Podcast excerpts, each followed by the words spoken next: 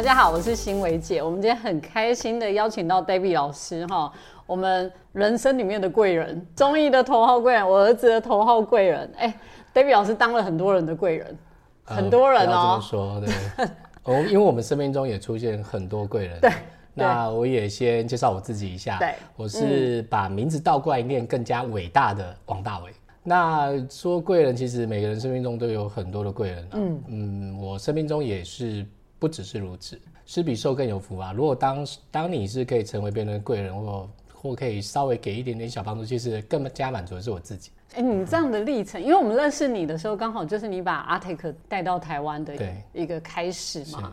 可是，在那之前，所以你们是做什么的？呃，之前其实我们一直在电子业。嗯，那我个人的背景呢，我是会差一点就去开潜水艇的人。啊，就是因为我们是读海洋大学嘛，这种专业的科目当然是海军最爱的。那我又是会航行的，那所以会被抓去前战队。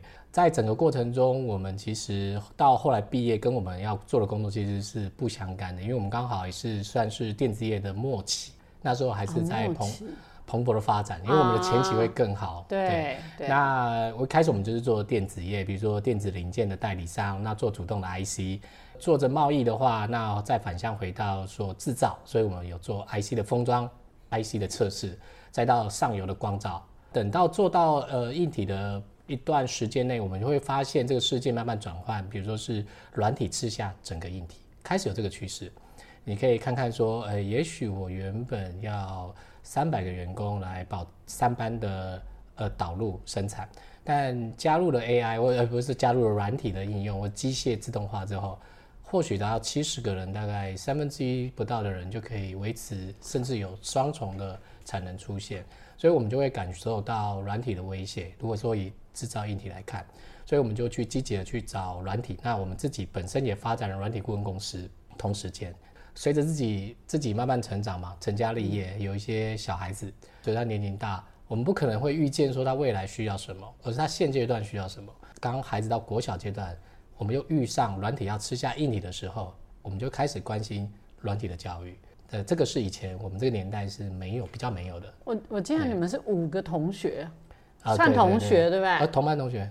属虎的啊，对对对对对。哎，你们那时候怎么找到 Artic 的？先接着新维姐讲的，就是呃五个同学嘛，那认识彼此就是二十年以上，国中同学，那彼此的成长也是很接近。那大部分人都是有创业的经验，那我们会发现到呃哪些东西、哪些元素是重要的，所以让想要去找呃有关于软体的教育，那或是说城市教育也好。那这些做专案的能力啊，或者是一些城市能力，我们那时候去看，就是台湾其实比较第一个脑海中还是出现乐高，也会想要把孩子送进这个呃例如乐高的体系。但我们会不禁纳闷哦，说因为乐高那时候我再去接触的时候，他们已经进台湾大概七八年以上。那如果说七八年以上乐高的系统是非常有效的话，那我们应该不用太担心城市教育嘛？但显然不是这样问题。对，还是不够嘛，所以你们就想要再找一个，呃，比较有系系统的，因为呃，整个路程上我们会发现，哎，每个教学老师其实是在孩子的过客，来来去去，那他当然也可以发展成自学的能力，可是总要有一个脉络，让他可以省一点时间。没错。那在同时间，因为有电子业的经验，我们会，因为我大部分的机台啊，或是材料，因为我是做半导体，所以都会有日本那边进口。同时间那时候刚好在两千到二零一八嘛，就会发现啊，日本只要不要出关键材料给韩国，韩国半导体哎就不行了，更别说我们，我们缺了一些关键机台，其实也是不能 work out。我们强项是在于生产制造管理，好，所以并不是那个所谓的核心。所以我们一摊开啊，哇，那个核心世界的 top five 或 top ten，绝对有五个是在日本。对，比如说是机械手臂，有 AI 的运算啊，也有半导体的核心材料。哦，光主机等等的这一堆，嗯，那就会纳闷说，同时间其实呃大陆的这个市场，呃蓬勃的发展，要钱有钱，要人有人，嗯，那为什么在这个阶段下面的诺贝尔奖，大陆就没有得到半个，啊日本却平均来讲每年得一个，就是八年嘛，就会纳闷说奇怪，那是差在哪里？如果说我们说诺贝尔是钱堆出来的，人堆出来，人才堆出来的，那两边是一个不对等的那个天平嘛，应该日本不会比较有优势，但日本都拿走。那回溯一下原因，我们稍微去接触，应该是教育吧。嗯，因为呃经济的发展是看教育，所以呃现在的教育会影响十年后的经济，大概可能会是这样的脉络。对因为你看哦，假设我们这时候去哎注重金融教育，那代表金融已经哎就已经出来了，有这个 business 趋势。是那我们就会去找，那就发现说，哎，整个亚洲地区，因为我们竞争对手是韩国跟大陆嘛，会特别注意他们。哎，发现台湾的孩子就是比较晚下课，几点下课？四点没有，八点，早上七点多就去学校了嘛，晚上八点再。哦。你说如果加课后的话啦，是啊，是啊，所以其实他们的工作长度啊，其实或是疲惫感或刺激，其实是都钝掉了。不要再说他整个历程要到高中要多多拼，到大学应该就解放了。最要能追的时候不追，那就会开开开始慢慢的落后。那所以我们还是希望去找一个架构体系都很完整，也经过完整历练的。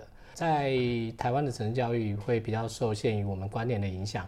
我因为我们台湾是擅长代工，所以我们很擅长的是把某一段的工序给 slice 出来，把它做到极致。但我们看不到整个 total 的个概念跟远景，所以我们去看，呃，在日本做城市教育，其实它会注重所谓的美感设计，还有整个包装产品行销，还啦呃客户的 user experience，就是使用者的那个高度的体验。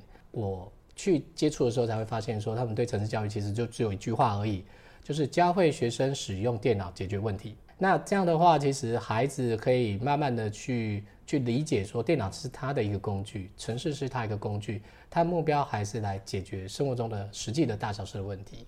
呃，这样的教育，我会觉得或许是他们可以在呃胜出的关键，就是说我们台湾可能可以追上百分之九十五，但是剩下的九十六跟到一百之间，其实是一个很大的 gap，、就是产生了一个所谓的领头羊或等等的，但就是赶不上。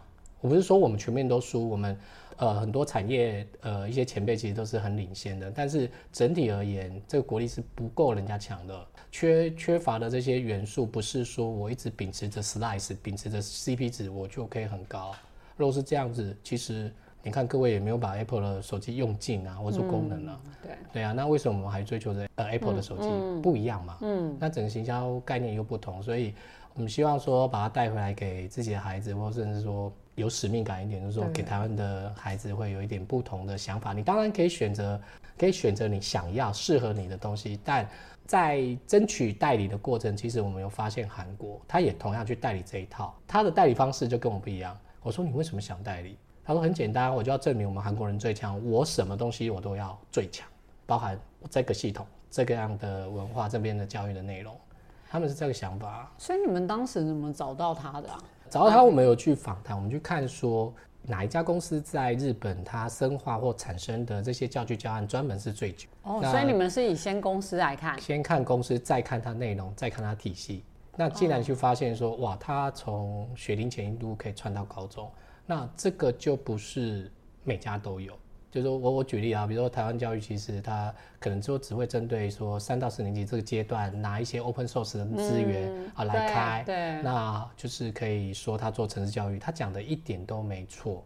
但是我们有必要在这个阶段下，呃，用它的这个内容去涵盖到，比如说四五年、五六年到高中，是是这个有系统化的有系统化学习，或者说应该比较更高的策略。因为整个在接触日本 a t e 中，我发现就是有两大不太一样。比如说新加坡也代理，但新加坡的想法很奇怪，它是为了国家竞争力，所以由科技部来带领着教育的部门来执行这件事情。所以战略目标很明确。那韩国也你也常听到讲说，二零四五年计划嘛，韩国要 AI 人才有七十万，二零四五减那时候的二零几，我们认识他是二零一几嘛，一一八一九之类，一八。换句话说，他们要大概二十六岁的年轻人具备 AI 的背景，那这个是大学后毕业两年，哎，正新鲜，然后正有一点小小经验，那也历练了最新的技术。所以战略目标非常清楚，会导致你学习的东西排的不一样。那我一直在强调说，你设下什么 goal，你就会达到什么 goal。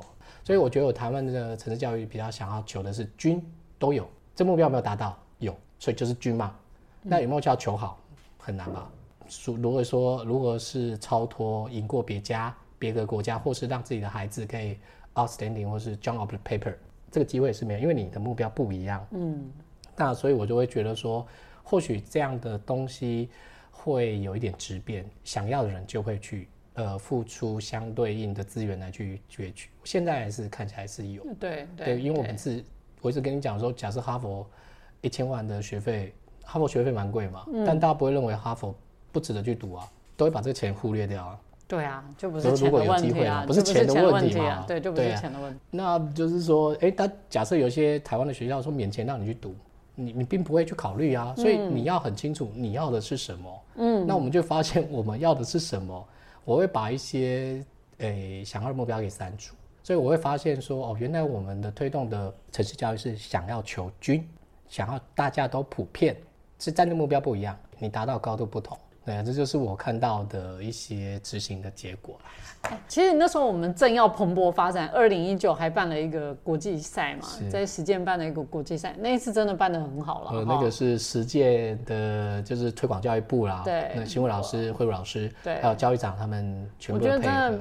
本来很期许每年都来一场这么大场的一个国际赛哈，就很可惜，就疫情的三年是对，那整个疫情的三年，我想也改变了很多，包含哎，我那天听到一个笑话，人家说应该是有人故意做制造这个疫情，造成 AI 的起来，我突然觉得也好有道理哦。你知道一个一个东西要起来，总是要有一个环境的塑形啊，哈，环境的机会制造它，现在整个就导到。瞬间哦，我是觉得包含 Chat GPT，从去年十一月开始，嗯，那时候你私底下跟我们讲，说搞不清楚这个是什么，还在哎，你好像一月跟我们说的哦。他那时候刚出你就使用了，那对我觉得哇，这个已经对啊，你还跟我讲说不是讲 AI 啊，不是说标签化的那种 AI，不一样。你那时候在讲的时候我还听不太懂，就三月的时候就有另外一个工程师就好好的还我还。做了一集特别介绍了这件事，我说哇，整个时代在转换呢。你觉得阿 Take 到这个 AI 的转换，你会有什么想法？呃，第一个啦，就是说 AI 是个工具，我把它视成工具。那阿 Take 本身的教具，它有一组很大的 team 在推动。那这些教具的内容，它会有经过很多大量学校的验证，比如说它在国小就有两万三千间。高中有一万五千件，其实它这个东西是历练过，所以它教案后续有一直延伸，比如说接到 IOT 加到 AI，其实都有放进去。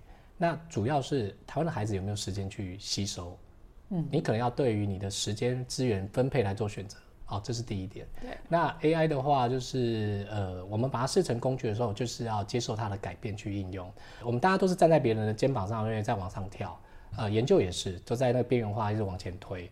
所以，既然 AI 是已经是一个避不了的趋势的工具，那我们就要好好的善用它，那来节省我们最宝贵的时间。因为现在反而太多东西要学了，太多东西都有一种 open source 你都可以找。但是现在反向回来看，是你最缺的还是时间，因为你时间没有办法变多，不能变多的话，那只能把你能做事变成更快、更短、更好。对。那你时间才会出来。哎，我只是在想啊，因为阿 Take 那时候在教的时候，这个城市语言它是有一个城市语言的一个脉络，它算是积木的一个。哦，它有不同种类的城市背景，比如说它低年级以下有所谓的 icon，方便你去做城市。再来到中年段的话，就像积木型的城市，比较呃有名的叫 Scratch，对，现在中学或高。国中在使用，那叫积木型，就是视觉化程式。然后最终才是演化到我们平常工程师在做的所谓的文字型的输输入的城市。它是一步一步带进去。为什么它要这么缓慢的推进呢？它的第一点是，它强调的不是城市的 skill，你多会多好。因为在这个年段上，我不认为他的技巧能好到，当然有这种学生，但非常非常的少数哦。但大量的话会使用它来。城市来完成一个我们平常不能办到的事情，哦，快速的完成，所以它就也会跟着演化。阿 Take 这个部分其实也一直在随着时间的修正，他也常常来征询我们台湾的意见，因为我们台湾的孩子其实做一些小专题、实际的专题，那我希望他们用英文来表达这件事情是我特别注重的，因为我认为城市要拿来用，所以他有每年都会提供一个场域，呃，来让大家。类似所谓的创意赛，大大小小都可以。我举例哦，就是我们的挑战题目叫做如何促进交通安全。那就有一个孩子，我举例他的例子，他说他生活中的经验是他走在呃行人道上，不小心就是 U bike 很快速的通过了，这个可能没有遵守法规吧，但他吓到了，他也觉得这件事情是危险的，他想要解决，那怎么解决呢？他会回溯回溯去想说，诶，他会觉得 U bike 超速，那有人去测 U bike 超速吗？现在没有，那他如何马上制止他来超速来危险到别的人呢？所以他呃就用感应器去计算轮圈的转速，诶，超过一定的时候呢，诶，这位小朋友很可爱，三年级而已，从菜篮的地方直接跳起一个一个招牌，写说你超速了，注意安全。基本上我们觉得这个是很有趣的，那也还蛮实用，以他的年纪来阐述这个使用的这些融合一些所有的知识，然后来。完成这个专案，那我会觉得他的成就感会很高。我先不管他他的城市里面有多复杂，其实这不是很重要的一件事情。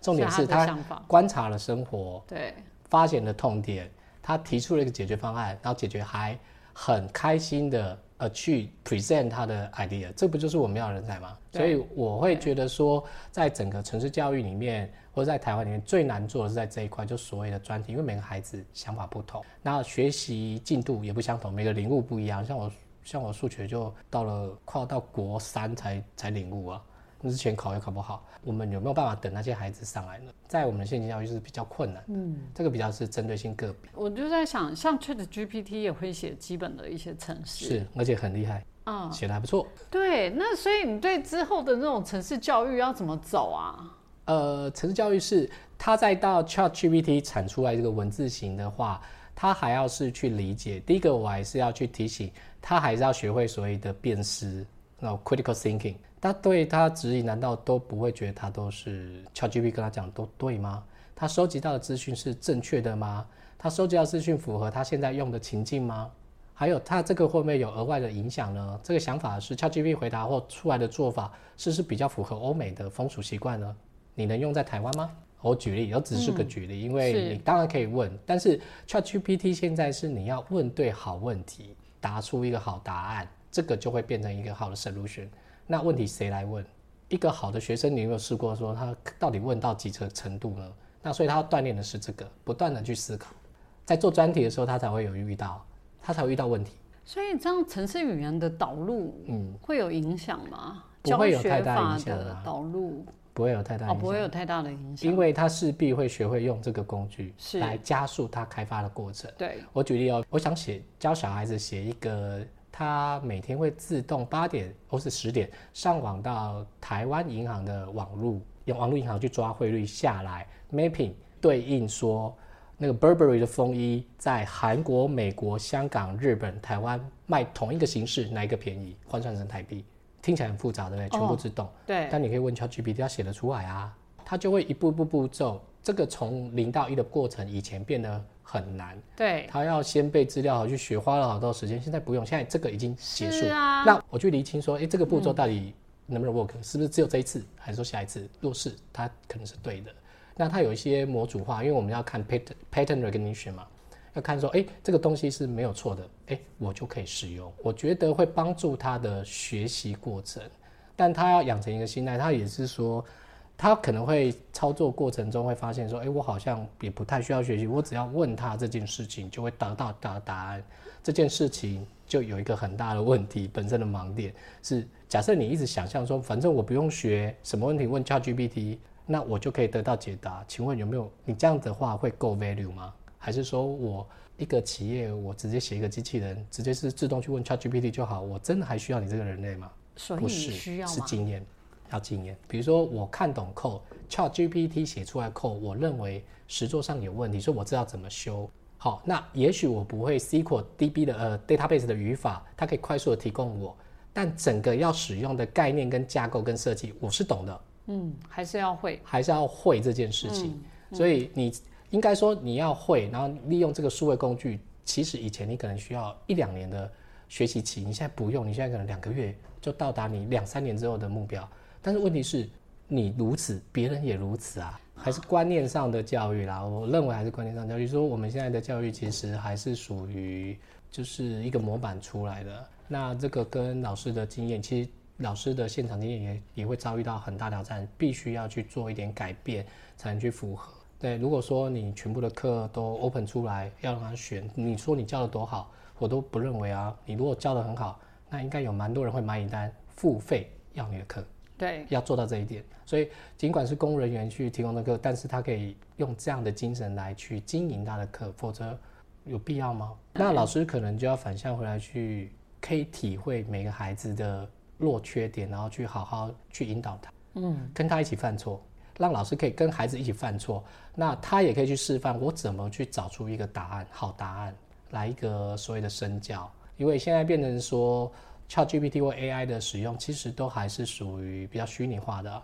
那我说，实际上人对人这种有温度的沟通，其实是非常有效的。阿泰克那边还是会蛮强调，就是说我在做这件事情的成功经验，在我大脑里面是重要的，所以我不会太难，我要让你至少完成七成八成。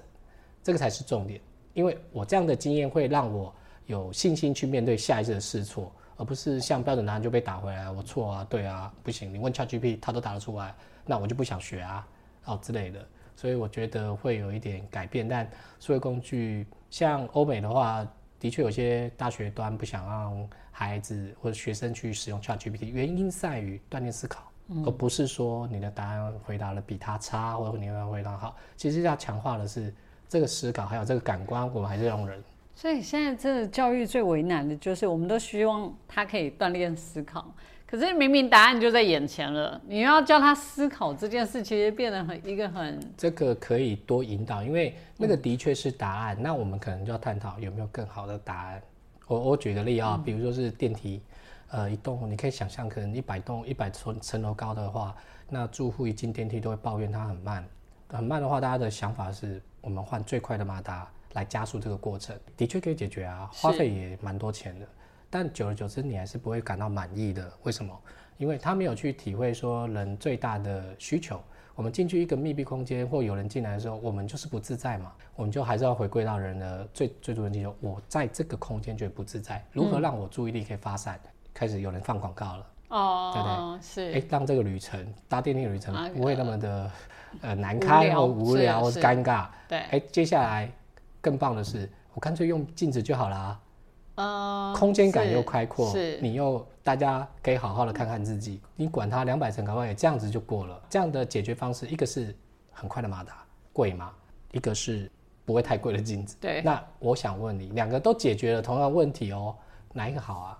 所以我就说有一个好的答案，那会不会有比镜子更好的答案？那我看你就要回去问学生嘛，发挥一点创意。他的想法可能是属于他那个时代的想法，他想要的不见得一样。他觉得里面可能要放音乐，可能要加什么，可能我们不需要之类的。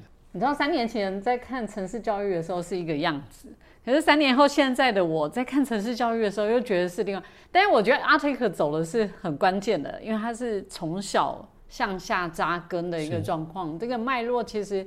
我记得我那时候在刚接触的时候，我都觉得讲的很好，像我们要训练机器人把手举起来，我只我只会第一个想法就是把手举起来，但是不是，它是要先举一半，然后再往上举，就有一个步骤性的一个状态啦。就是去理解所谓的电脑或者机器人的思维的方式是什么。